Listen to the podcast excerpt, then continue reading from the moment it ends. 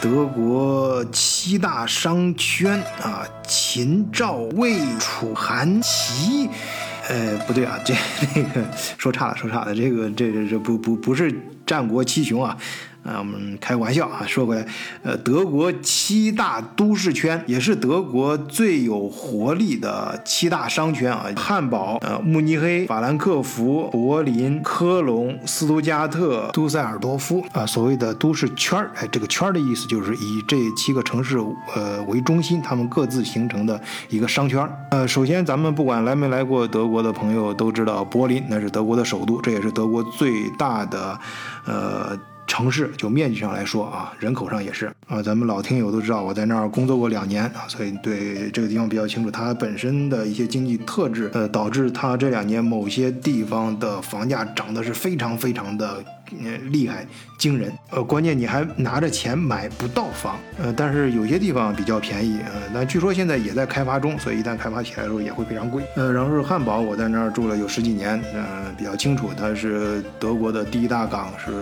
欧洲的第三大。呃，经济活力呢一直都很强，呃，就不用说了，那房价自然低不了。呃，然后是慕尼黑和斯图加特，那这是德国的制造业重地啊，德国的制造业比较集中，相对来说比较集中的在德国南部啊，这在对德国经济布局稍有了解的人都知道啊，而且整个地势呢，呃，巴伐利亚州是在。呃，阿尔卑斯山的北麓啊，山坡上，然后，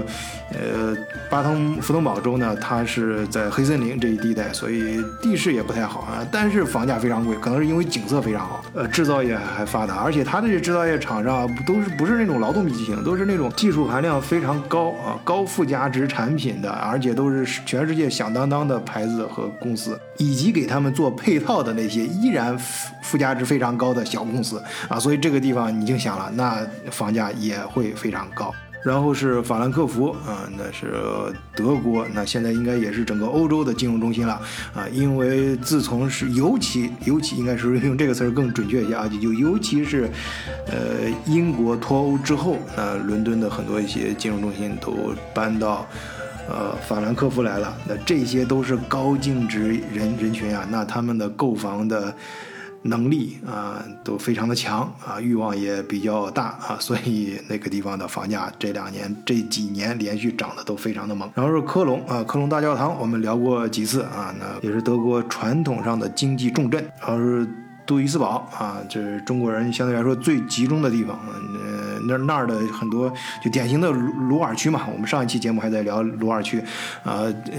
最早是日本人过来开发的，然后后来就是韩国人，然后再后来亚洲中国人什么等等，啊过来就搞商业，把那儿的经济转型做得非常到位。以前是鲁尔区典型的重工业，但现在人家转型的非常的成功啊，呃消费类电子呀、商业啊都很发达，所以呃中国很多一些做消费类电子的企业，比如说包括像华为这样的啊，他们过来之后，商务中心还有公司总部，甚至都会设在杜塞尔多夫，但是他们的研发中心啊，跟制造有关的这些相关的部门，哎会一般往往啊会设在慕尼黑或者斯图加特。啊，当然我这里是浮光掠影的啊，稍微点这么几下啊，那更多的如果你有这方面的需要的话，可以线下找晚醉啊，呃，可以首先可以加入咱们德国视角的听友群，在群里面都能找到我。呃，我的团队啊，在德国会给你提供非常专业的，而且是高度定制化的咨询服务。好，晚醉自己的广告就打到这儿了。还是说今天节目的重点，这七个中心城市啊，我们就暂称它为